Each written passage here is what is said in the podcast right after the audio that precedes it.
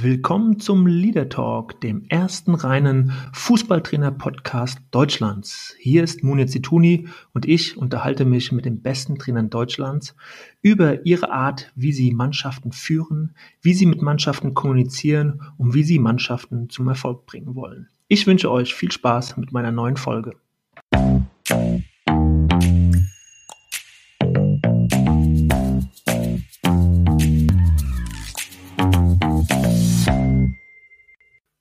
Ja, hallo und ich freue mich sehr, heute die erste Folge meiner neuen Podcast-Reihe Leader Talk aufzunehmen und euch zu erzählen, was es mit dem Leader Talk auf sich hat. Zunächst ein paar Worte zu mir vielleicht. Ähm, mein Name ist Munir Zituni.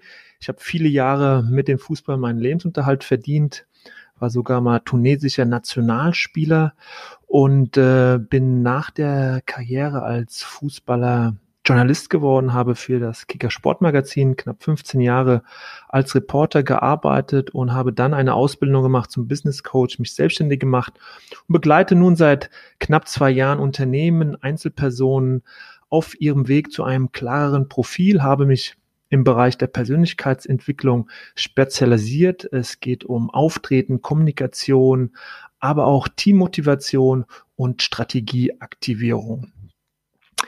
Ja, worum geht es beim Leader Talk? Im Wort Leader Talk steckt ja schon eine Menge drin. Das Wort Leadership ist im Moment in aller Munde, wenn es um Führung geht. Führung wird immer wichtiger in den Unternehmen, aber auch in den Vereinen. Ähm, eine Gruppe kann nur so gut sein, wie es eben die Führungskraft ermöglicht. Äh, früher war es sicherlich eine andere Situation für Trainer, um erfolgreich zu sein. Man hatte relativ kleine Teams, Trainerteams. Es gab maximal ein, zwei Co-Trainer noch vor 20 Jahren. Das hat sich mittlerweile alles geändert. Die Anforderungen an heutige Profitrainer sind immens geworden, sehr, sehr komplex.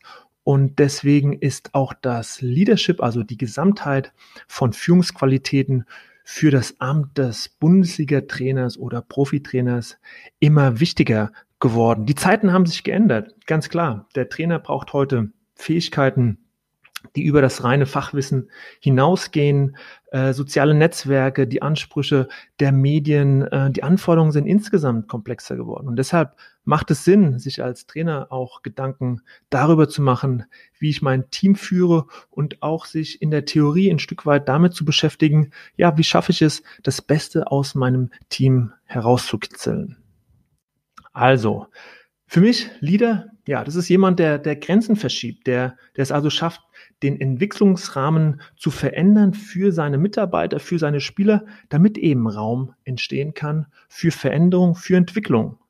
Wenn ein Trainer zwei Jahre im Verein war und ein Spieler sagt, ja, ich stehe eigentlich an derselben Stelle wie vor zwei Jahren, dann ist irgendwas schiefgelaufen.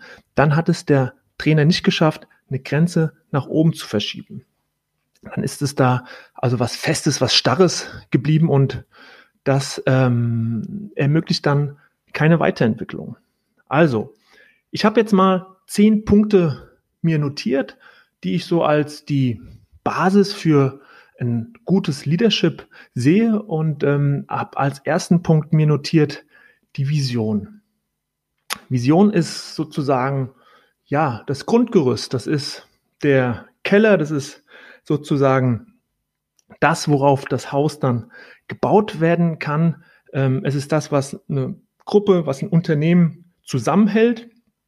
Es ist einfach wichtig, ähm, wenn man in der Führungsposition ist, den Mitarbeitern, den Spielern was anzubieten, was über den, die Anforderungen des Alltags hinausgeht. Also ein Zielbild so rüberzubringen, dass sich der Mitarbeiter oder der Spieler voll damit identifizieren kann. Und ähm, ich habe da ein ganz äh, gutes Beispiel, die davon erzählt, wie Adi Hütter es in Österreich in der zweiten Liga damals geschafft hat, sensationell einen ganz kleinen Verein, den SV Grödig, ähm, nach oben zu führen, den Aufstieg zu feiern. Und er hatte ein Motivationsbild ähm, kreiert mit seiner Mannschaft zusammen und hat einfach den Untersberg, der also vor den Toren von Grödig liegt, den jeder Spieler auf dem Weg zum Spiel oder Training auch im Blick hatte, diesen Untersberg ähm, als Bild symbolisiert und in die Kabine gehängt. Und dieses Bild des Untersberge hat dann die Mannschaft die ganze Saison lang begleitet. Und ähm, das Bild wurde auch überall hin mitgenommen. Und äh, das war das eine. Und daneben hat jeder Spieler sozusagen, ähm, ja, erarbeitet, was er zur Erreichung des Ziels Aufstieg beitragen kann. Also dieser Berg, da wurde zum magischen Berg, der die Spieler zum Erfolg trug. Und das ist ein gutes Beispiel, ähm, wie eine Zielformulierung in eine Vision umgewandelt werden kann. Und das, ja, das sorgt für Inspiration. Und ähm, Inspiration ist eine ganz, ganz große Kraft für Gruppen als Gruppenmotivation. Und da sind wir auch schon beim zweiten Thema, nämlich genau die Motivation, die ja am Ende hauptsächlich auch den Job des Trainers ausmacht. Du hast also eine Mannschaft, die Potenzial hat, die Stärken hat. dann hast du eine Zielsetzung. Und jetzt ist es die Aufgabe des Trainers, ja, genau dieses Potenzial zu wecken, ne, damit das Ziel, das ausgerufene Ziel erreicht werden kann. Also der Trainer muss es dann herauskitzeln, was in der Mannschaft steckt. Und dabei spielt eben Motivation eine, eine ganz große Rolle. Äh, da gibt es verschiedenste Mittel. Da hat jeder Trainer so sein Steckenpferd, wie er sozusagen Motivation interpretiert. Da gibt es Ansprachungen, äh, Zielsetzungen, Lob, Strafen. Also in den Bereich der Motivation, da kann alles fallen, auch Prämien oder, oder finanzielle Anreize natürlich auch wobei die extrinsischen Motivationsfedern so ja generell sich auch abnutzen. Die sollten also relativ selten eingesetzt werden. Motivation ist am Ende ganz große Triebkraft. Das ist wie so eine Art Energiequelle, aus der man immer wieder Kraft schöpfen kann. Und man spricht dann auch im Fachjargon von einer Handlungsbereitschaft. Also wie sehr bin ich als Spieler bereit, jetzt in diesem Moment alles rauszuhauen, alles zu geben, wirklich an diese 100 Prozent zu gehen? Oder ist da irgendwas, was mich daran hindert, dass ich ja allein schon von dem Ansinnen, von, von dem Willen her nicht an meine 100 Prozent gehe? Weil wir wissen alle, 100 Prozent zu erreichen, das ist relativ schwierig, aber wenigstens die Lust und den Willen zu haben, das zu 100 Prozent, das sollte also jede Woche, jeden Tag ähm, möglich sein. Und ähm, das ist eben die Aufgabe eines Trainers. Der dritte Punkt, den ich hier stehen habe, ist Empathie und ja, sind alle wichtig, die Punkte, die ich jetzt aufzähle, aber Empathie, also mh, mm, inwieweit schaffe ich es als Trainer, eine Verbindung zu meinen Spielern aufzubauen, ein Vertrauen äh, zu kreieren, ein Miteinander zu gestalten, das wirklich die Spieler das Gefühl haben, da sitzt ein Trainer draußen, der hat mich im Blick, der versteht mich, der schätzt mich wert, auch wenn er vielleicht manchmal fachlich eine ganz andere Entscheidung trifft, wie ich sie für richtig halte, habe ich trotzdem das Gefühl, er sieht mich als Mensch. Und das ist eine Gabe, die immer wichtiger wird. Hm, die ganz großen, erfolgreichen Trainer zeigen das, eben die Empathie, ähm, die Menschenfänger, wie man so gern sagt, doch diejenigen sind, die am Ende die großen Erfolge feiern. Wir haben zuletzt, wir haben zuletzt Hansi Flick gesehen, Jupp Heynckes fällt mir da ein und natürlich auch Jürgen Klopp, der es auf seine Art und Weise ja grandios schafft, eine Mannschaft äh, hinter sich zu bringen, dann wirklich einen Team Spirit zu kreieren und das hat eben viel mit mit seiner Art zu tun, wie er sich in die Spieler hineinversetzen kann und ich habe hier mal ein, ein Zitat von Sadio Mané aus dem letzten Jahr notiert.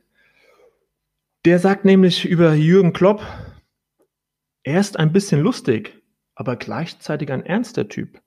Wenn ich außerhalb des Spielfelds mit ihm spreche, geht es normalerweise um persönliche Dinge, Dinge über Lebensstil und Leben. Und das ist mir wichtig. Ich glaube, ich habe jemanden, dem ich mich anvertrauen kann. Und da sieht man also, ne, Manet ein Weltklasse-Spieler und trotzdem hat er da diesen Trainer und den braucht er auch, der ihm das Gefühl gibt, hey, ich du kannst mir alles erzählen, da ist ein großes Vertrauen da und auch wenn es mal nicht so läuft, stehe ich hinter dir. Also das ist ganz, ganz wichtig. Und äh, diese Wertschätzung, die jetzt auch Manet zum Ausdruck gebracht hat, die ist ja auch im Arbeitsleben allgegenwärtig. Alle Umfragen aus dem freien Wirtschaftsleben zeigen das. die individuelle Wertschätzung viel, viel höher angesiedelt ist als beispielsweise Gehaltserhöhung. Also wenn ich es schaffe, als Führungskraft, als Vorgesetzter eine ganz hohe Wertschätzung meinem Mitarbeiter zu zeigen, dann ist das eine ganz, ähm, es ist ein ganz anderer Hebel, eine, eine viel größere Antriebsfeder, als es jede Gehaltserhöhung sein könnte. Als viertes ist Demut. Es ist ein Wort, das vielleicht zuletzt sogar ein bisschen überstrapaziert wurde, aber trotzdem ein ganz wichtiger Begriff. Der Trainer ist in seiner Funktion als ja derjenige, der über alles entscheidet, was mit der Mannschaft auf einem Platz zu tun hat. Vielleicht, nein, er ist sicherlich die wichtigste Person und trotzdem tut er gut daran, nach außen, vor allen Dingen aber zu seiner Mannschaft, zu dokumentieren, ich stelle mich in euren Dienst, in den Dienst der Mannschaft. Ich bin für euch da sich zurückzunehmen und wirklich derjenige zu sein, der sich im Fall, dass er gebraucht wird, auch vor die Spieler stellt und alles zur Verfügung stellt, was die Spieler brauchen und dadurch eben auch so eine Verbindung von oben nach unten, aber auch von unten nach oben entsteht. Und das ist dann sozusagen ein, ja, wie eine Einheit. Und das schafft er eben, wenn er sich zurücknimmt und immer wieder deutlich macht, ich bin eigentlich nur für euch da. Ihr seid letztlich diejenigen, die auf dem Platz stehen und Leistung bringen müssen. Ich übernehme zwar die Verantwortung, aber tue alles dafür, dass es euch gut geht und höre genau zu und gehe auch auf euch ein. Und das ist ein ganz wichtiger Moment. Trainer, die das an den Tag legen, haben in der Tat viel mehr Erfolg, weil sie bei den Spielern ja viel mehr Anerkennung auch bekommen durch diese Art der Führung. Ich meine, Flick habe es gerade gelesen, der verwies nach dem Champions League-Sieg in einem großen Interview als Hauptfaktor darauf, dass er einfach die Top-Qualität seiner Mitarbeiter in den Vordergrund rückte. Also er sagte ganz klar, das war eines der drei Schlüssel-Hauptgründe, warum wir so erfolgreich waren. Die Qualität meiner Mitarbeiter war so herausragend, dass wir überhaupt erst diesen Erfolg möglich machen konnten. Und das sind Aussagen, die er jetzt nicht nur in diesem Interview geäußert hat, sondern ja, die ihn durch seine Karriere getragen haben und die ihn auch ausmachen. Und da sieht man, dass Flick dieses, diesen Moment der Demut definitiv äh, in sich hat und sicherlich hat das auch dazu beigetragen, dass er diesen Erfolg mit dem FC Bayern München feiern konnte. Kreativität ist auch was, was ein Trainer haben sollte, was eine Führungskraft haben sollte auf verschiedenste Herausforderungen verschiedentlich reagieren zu können. Plan B und C werden vom Trainer ständig eingefordert. Ähm, Kreativität ist immer gefragt, weil ein Trainer sich ja auch darauf einstellen muss, was könnte im Laufe einer Partie passieren. Das ist also zum einen äh, großer Grad an Kreativität, die ein Trainer besitzen sollte. Er muss aber auch die Kreativität seiner Spieler nutzen. Also schauen, dass, ähm, dass er all die Fähigkeiten, die ein Spieler, die eine Mannschaft besitzt, auch einsetzen kann. Und ähm, da gehört es auch dazu, mal auf die Spieler einzugehen, ähm, auch zu hören, ja, wie siehst du das? Ähm, wie, wie würdest du dich einsetzen? Was sind deine Vorschläge, äh, damit dein Spiel besser wird, damit unser Spiel besser wird? Ähm, das hat auch etwas mit Kreativität zu tun, also rauszugehen aus seinem kleinen, aus seiner Trainerkabine und auch ins Gespräch mit der Mannschaft zu kommen. Das ähm, kann zum Erfolg beitragen und ähm, man kann das so als Kommunikation auf Augenhöhe nennen, also dass der Spieler das Gefühl hat, Mensch, der Trainer, der hört mir zu und ich kann mich hier total hier ausleben und auch ähm, habe da eine offene Tür wo ich durchgehen kann und mit dem Trainer auch alles besprechen kann. Ja. Und ähm, als nächsten Punkt, das ist ähm, der Anspruch, den ein Trainer haben sollte. Also der muss immer Ziele haben und sie auch artikulieren den Spielern. Und das ist eine schwere Aufgabe, jeden Tag, jede Woche wirklich klar machen, es wird nicht nachgelassen. Natürlich gilt es im Erfolgsfalle auch mal die Dinge zu feiern, das gehört einfach dazu, ein Belohnungssystem einzuführen, aber den Spielern muss immer klar sein, hey, der Trainer, der verlangt jeden Tag, jede Woche das absolut Maximale und er lässt nicht eher nach, bis er sieht, dass wirklich von allen Spielern 100% Einsatz gebracht wird. Also so einen gewissen Ehrgeiz sollte der Trainer definitiv vorleben. Und ich erinnere mich ganz gut noch an das Jahr 2012, ist schon wieder ein bisschen her, als Jupp Heinkes damals am Gardasee im Trainingslager, ich war vor Ort und Jupp Heinkes, ähm, ja, war noch im Amt, hatte gerade erst das Champions League Finale München, das Finale der Horm verloren, dazu im Pokal auf die Mütze bekommen von Dortmund, in der Meisterschaft Zweiter geworden. Also hat er sich gerade noch so im Amt gehalten und kam aus der Sommerpause und war wie verwandelt. Also die Spieler haben ihn nicht mehr wiedererkannt, wir Journalisten auch nicht. Er hatte so einen Ehrgeiz an den Tag gelegt, er hatte so eine klare Vision von diesem Jahr und wie wir dann auch später erfahren haben, auch seine Art, wie er mit den Spielern kommunizierte, äh, wie er ihn wirklich auf eine ganz ja, ähm, autoritäre Art, Art und Weise mitgab, so wie das im letzten Jahr abgelaufen ist, wird es hier nicht mehr weiterlaufen. Ich werde diese Fehler, die in den entscheidenden Partien passiert sind, nicht mehr so verzeihen. Hat er wirklich nochmal, natürlich auch in Zusammenarbeit mit, mit den anderen Verantwortlichen es geschafft, diese Mannschaft ein Jahr später zum Triple zu führen. Und ähm, das ist in etwa das, was ich damit ausdrücken will, dass dieser, ähm, dieser Anspruch, ja, den ich als Trainer habe, den muss ich wirklich verkörpern und da muss man sich auch selbst hinterfragen, so habe ich wirklich zu 100 Prozent alles richtig gemacht oder kann ich da noch eine Schippe draufsatteln? Also diese, das, was ich von den Spielern verlange, das sollte der Trainer auf jeden Fall auch immer von sich selbst abverlangen. Und der Trainer, der steht vorne und da sind wir beim Thema Führung. Ähm, Leader, das ist eben der, der, der Anführer. Ähm, Führung ähm, auszuüben bedeutet vorne zu stehen, die Nase in den Wind zu halten. Und das muss ich dann auch tun, also Verantwortung zu übernehmen, zu seinen Fehlern stehen.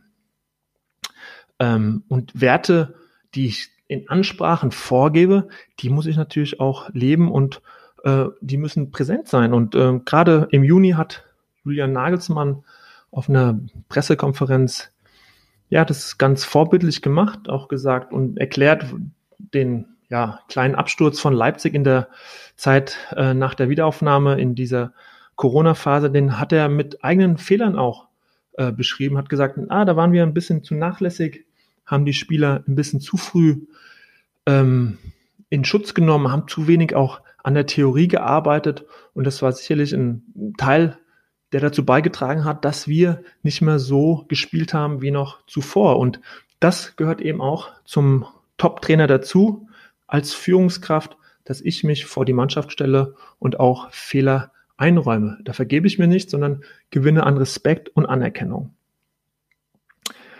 Ja, als achten Punkt ist Teambuilding ähm, ein wichtiger Punkt und äh, da geht es sicherlich auch darum, am Anfang der Saison mal so Teambuilding-Maßnahmen, die ja sehr beliebt sind, auch durchzuführen, gerade wenn eine Mannschaft äh, durch viele Wechsel sich neu formiert.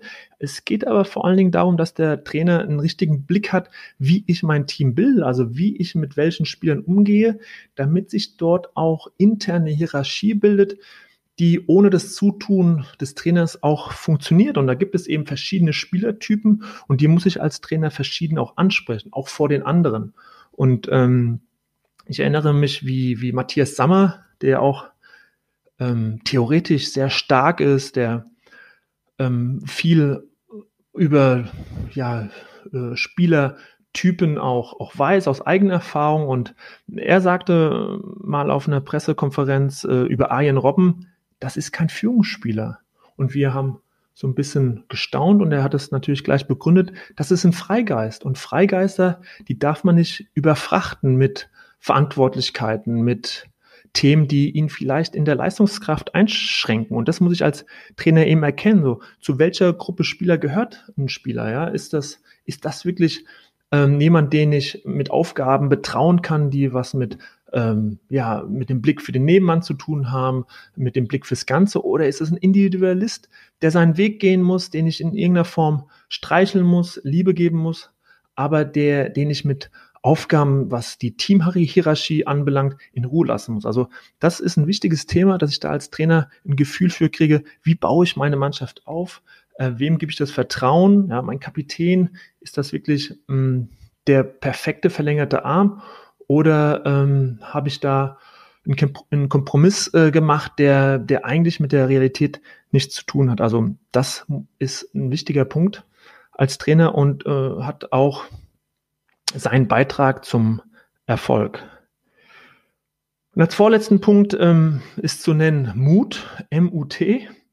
Äh, die ganz großen Trainer, die zeigen das immer wieder, ähm, dass Mut tatsächlich die großen Spiele entscheiden und ähm, die größten Erfolge haben eigentlich fast immer mit Entschlossenheit und Mut zu tun. Ähm, diese Trainer, die gehen einfach ihren Weg, die sind von ihrem Konzept überzeugt und das hat natürlich den Vorteil, dass sie selbst, wenn sie dann mal nicht mehr so erfolgreich sein sollten mit ihrem Weg, können sie immerhin sagen, das war authentisch, das war mein Weg, dem bin ich treu geblieben. Und äh, das ist dann auch ein Markenzeichen für diese Trainer. Und ähm, das wird nicht immer belohnt, aber mutig, offensiv zu sein, nach vorne zu gehen, Mut, Entschlossenheit zu zeigen, das ähm, aktiv seine Gestaltungsräume zu nutzen, das hat definitiv mehr Aussicht auf Erfolg als defensiv abzuwarten. Und puncto Risiko, ähm, fällt mir ein äh, beispielsweise wie Pep Guardiola damals äh, 2010, 11, Lionel Messi, der bis dahin nur als rechts, also was heißt nur, war als Rechtsaußen sehr erfolgreich in jungen Jahren und ähm, Guardiola setzt ihn dann als ähm, Mittelstürmer ein und sagt aber, du wirst nicht da vorne stehen und äh, mit dem Rücken zu, zum Tor, sondern ich gebe dir alle Freiheiten, lass dich fallen, zieh dich zurück, geh ins rechte Mittelfeld, ins linke Mittelfeld, mach, was du willst, wirbel einfach. Er hatte mit Villa und Pedro zwei Flügelspieler, die relativ eng standen und dahinter eben ließ er Messi wirbeln und äh, gab ihm alle Freiräume und es war die erfolgreichste Zeit für Barcelona überhaupt und dieses Risiko, dieser Mut, plötzlich ohne echten Mittelstürmer aufzulaufen, ja, der wurde belohnt und hat, war ein großes Markenzeichen dann für Guardiola, der sicherlich mit dem ein oder anderen Trick oder Variante auch ähm, nicht so erfolgreich war, aber in diesem Punkt äh, hat er auf jeden Fall ähm, Geschichte geschrieben und, und sehr großen Erfolg mit Messi äh, in dieser Position gehabt. Und als letzten Punkt, ja, geht es darum, auch ein wichtiger Punkt, die Spieler besser zu machen. Also, wenn ein Spieler wenn ein Mitarbeiter merkt, Mensch, mein Vorgesetzter, mein Trainer, hey, unter dem werde ich besser, da merke ich richtig, dass ich einen Schritt nach vorne komme, dann bin ich auch bereit, Wege mehr zu gehen, mich zu quälen, ähm, ihm zuzuhören, ihn nach außen zu verteidigen. Also das ist sicherlich unerlässlich, dass ich auch als Trainer eine fachliche Qualität mitbringe, wo der Spieler merkt, das, das bringt mich weiter und ich stehe auf einem anderen Level als noch äh, zu der Zeit, bevor der Trainer kam. Also das ist als Vertrauensbasis ganz wichtig. Da kann man noch so motivieren, kommunizieren, wenn es ähm, auf der Ebene, auf dieser fachlichen Ebene keine Fortschritte gibt, ähm, wenn ich als Spieler das Gefühl habe, ah, fachlich, das Training hm, äh, bringt mich nicht weiter, äh, taktisch ist das auch 0815, dann ähm, kann ich als Trainer noch so gut motivieren, noch so gut ähm, auf die Spieler eingehen, dann fehlt einfach äh, etwas, was auf Dauer nicht zu ersetzen ist. Also diese, dieses, ähm, diese Fähigkeit, Spieler einfach besser zu machen. Und dazu gehört auf jeden Fall dann die fachliche Qualität. Das heißt, ich muss als Trainer auch eben über dieses Fachwissen verfügen. So, das waren jetzt mal zehn Punkte, die in meinen Augen zu einem guten Leadership im Job des Fußballtrainers dazugehören. Wir haben gemerkt, ein Trainer von heute, der ist nicht nur einfach Trainer, sondern der ist Visionär, der ist Coach, der ist Problemlöser, der ist Kommunikator, Motivator.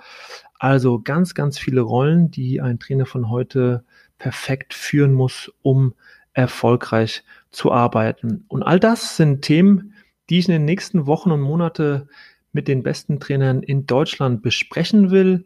Ich habe bereits ein, zwei Interviews geführt. In den nächsten Tagen geht es los und ich freue mich sehr, sehr, sehr über die Personen, die bereits zugesagt haben. Es sind tolle Interviews, die ich euch anbieten kann und ich hoffe, dass ihr meine Folgen von Leader Talk eifrig liked, abonniert und auch weiterempfehlt.